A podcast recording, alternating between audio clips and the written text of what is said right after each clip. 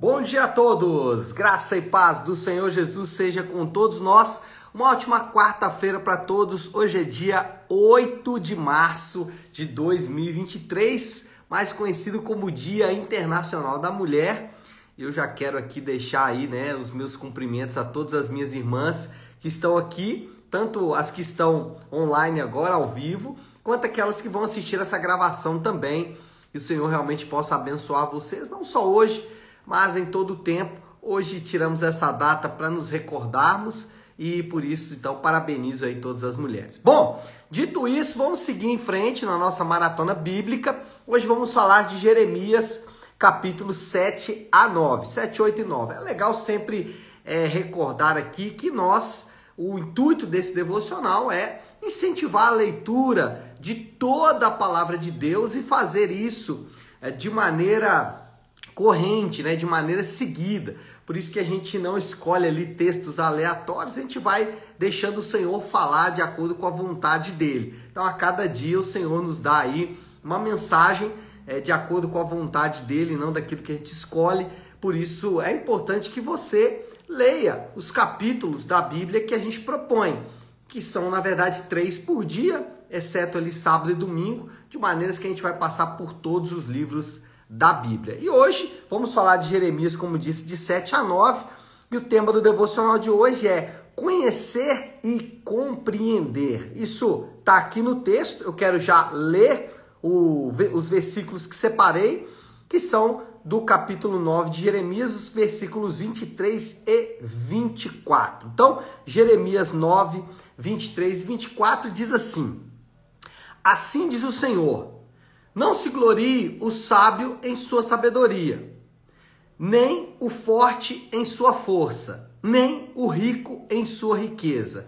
Mas quem se gloriar, glorie-se nisto, em compreender-me e conhecer-me, pois eu sou o Senhor e ajo com lealdade, com justiça e com retidão sobre a terra, pois é destas coisas que me agrado declara o Senhor. Interessante que esse texto, ele depois é repetido por Paulo lá na sua carta aos Coríntios, a sua primeira carta aos Coríntios, exatamente da mesma forma que o profeta declarou aqui, Paulo então faz essa citação. Bom, vamos falar um pouco aqui desse texto.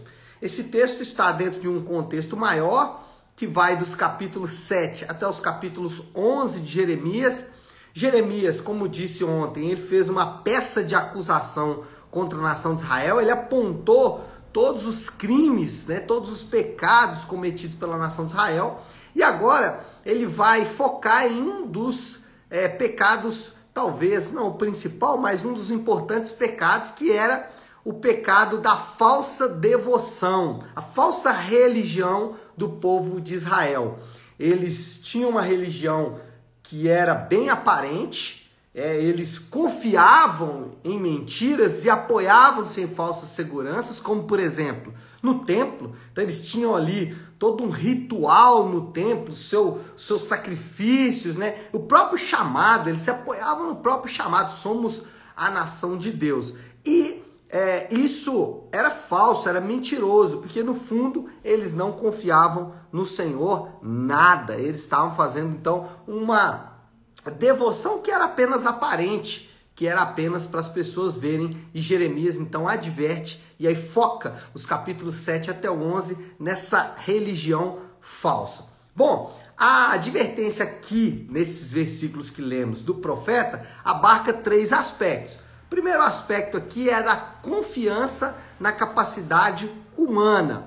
O versículo 23 fala isso, ele diz: Assim diz o Senhor, não se glorie o sábio na sua sabedoria. Ora, se eu, se eu sou sábio, o que, que eu vou me gloriar? É na minha sabedoria. É, ele fala: não faça isso. Não se glorie o forte na sua força, nem o rico na sua riqueza. Então, o profeta está condenando ali a falsa confiança. A Bíblia chama essa falsa confiança, essa confiança nas coisas criadas, a Bíblia chama isso de idolatria. Então, o profeta está dizendo o seguinte: não adianta nada vocês terem uma devoção se vocês continuarem idolatrando outros deuses. É, Jesus, quando esteve na terra, né, andando aqui entre nós, ele condenou de maneira enfática os fariseus. E os fariseus faziam exatamente isso. Eles confiavam a sua salvação na sua devoção. Jesus nunca criticou os fariseus por serem apegados à palavra de Deus. Isso é uma, uma, uma, um tom pejorativo, às vezes usado né, com alguém que se apega à palavra de Deus, é chamado então de fariseu. Ah, você é muito fariseu, muito religioso. É, mas só que Jesus nunca criticou eles por isso. Inclusive, Jesus elogiou eles por serem apegados à palavra.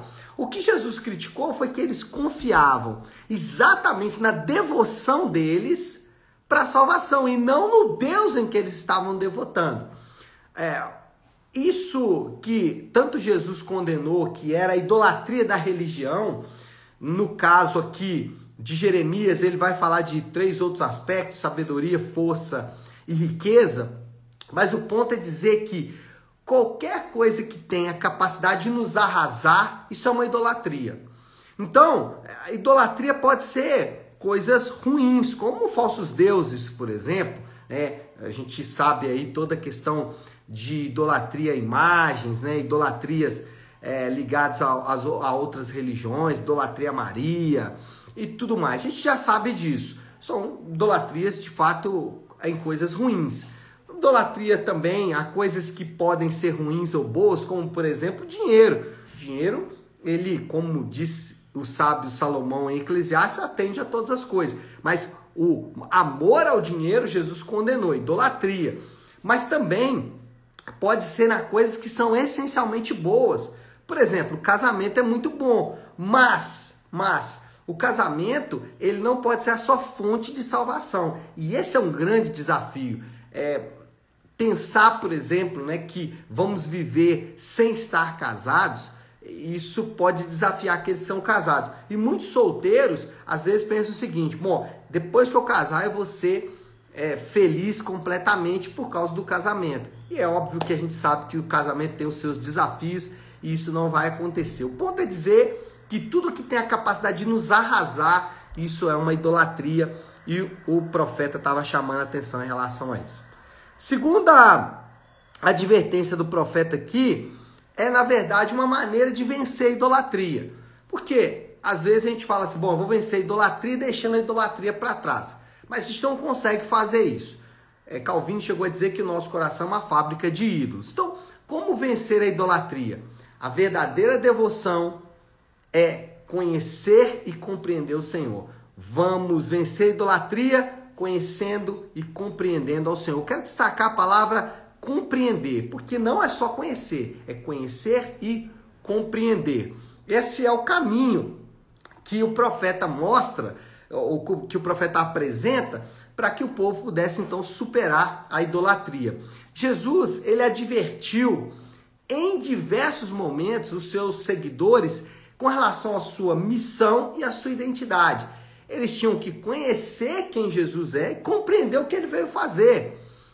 Os evangelhos, eles estão ali para isso, para revelar tanto a identidade de Jesus, quem ele é, né, o Filho de Deus encarnado, o Messias, o ungido, e todas as características da identidade dele, mas também a missão. Ele veio morrer por pecadores. Né? Então, conhecer e compreender. Né? A gente vê esse fio aí seguindo em toda a Bíblia. Aí você já pode estar pensando aí, como eu posso conhecer e compreender o Senhor? Bom, três passos aqui para conhecer e compreender o Senhor. Primeiro, rejeitar os nossos pressupostos. Se nós formos é, conhecer o Senhor com pressupostos é, fabricados, ou os nossos preconceitos, isso vai prejudicar. Temos que limpar os nossos, nossos pressupostos, deixar os nossos pressupostos de lado para então conhecer o Senhor. Segunda coisa que devemos fazer é nos deleitar na palavra. Por quê? É na Bíblia que Deus se apresenta. Então, eu já vi muita gente falando assim: nossa, mas eu não acredito que Deus é isso aí, não. Por quê? Porque ele está com os pressupostos dele e não aceita os pressupostos que a Bíblia apresenta. Então, nós temos que nos deleitar em quem Deus se apresenta na Bíblia. Deus se apresenta na Bíblia, às vezes, é, de maneiras que vão desafiar os nossos pressupostos. Mas o terceiro é tão importante quanto conhecer, que é praticar ou experimentar o Senhor em nossa vida. É experimentar parte do caráter de Deus no nosso dia a dia, na sua santidade, a sua bondade, a sua misericórdia. Esse deve ser o nosso clamor, Pai.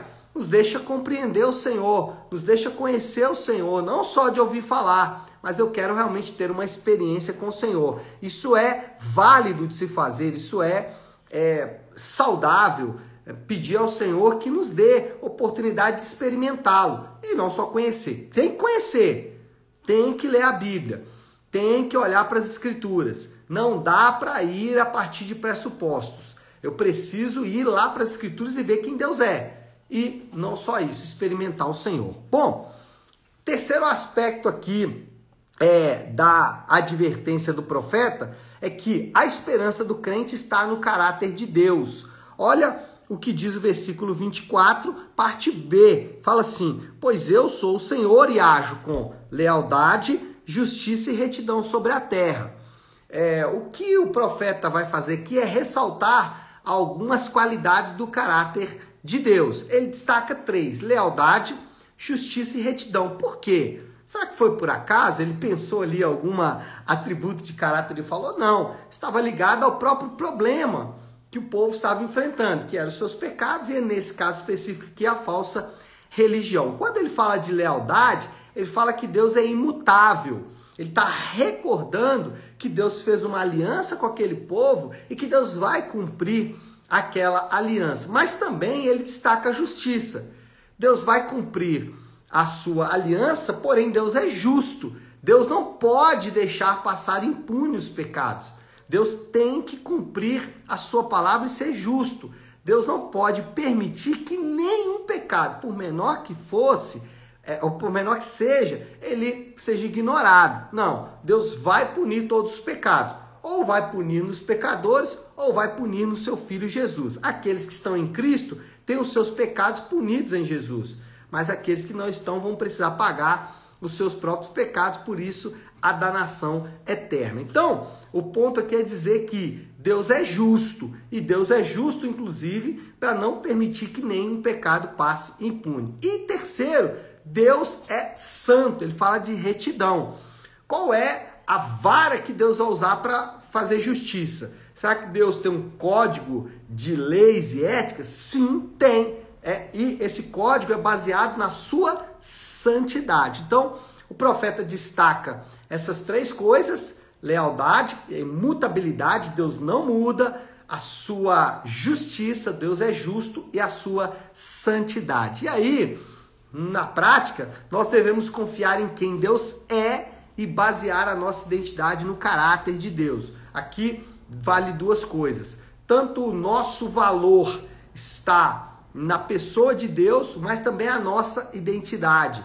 Isso é importante porque não podemos basear a nossa identidade, o nosso valor naquilo que fazemos, mas devemos basear a nossa identidade, o nosso valor naquilo que Deus é e naquilo que Ele fez por nós, especialmente na sua revelação é, específica que é Jesus Cristo. Bom, moral da história.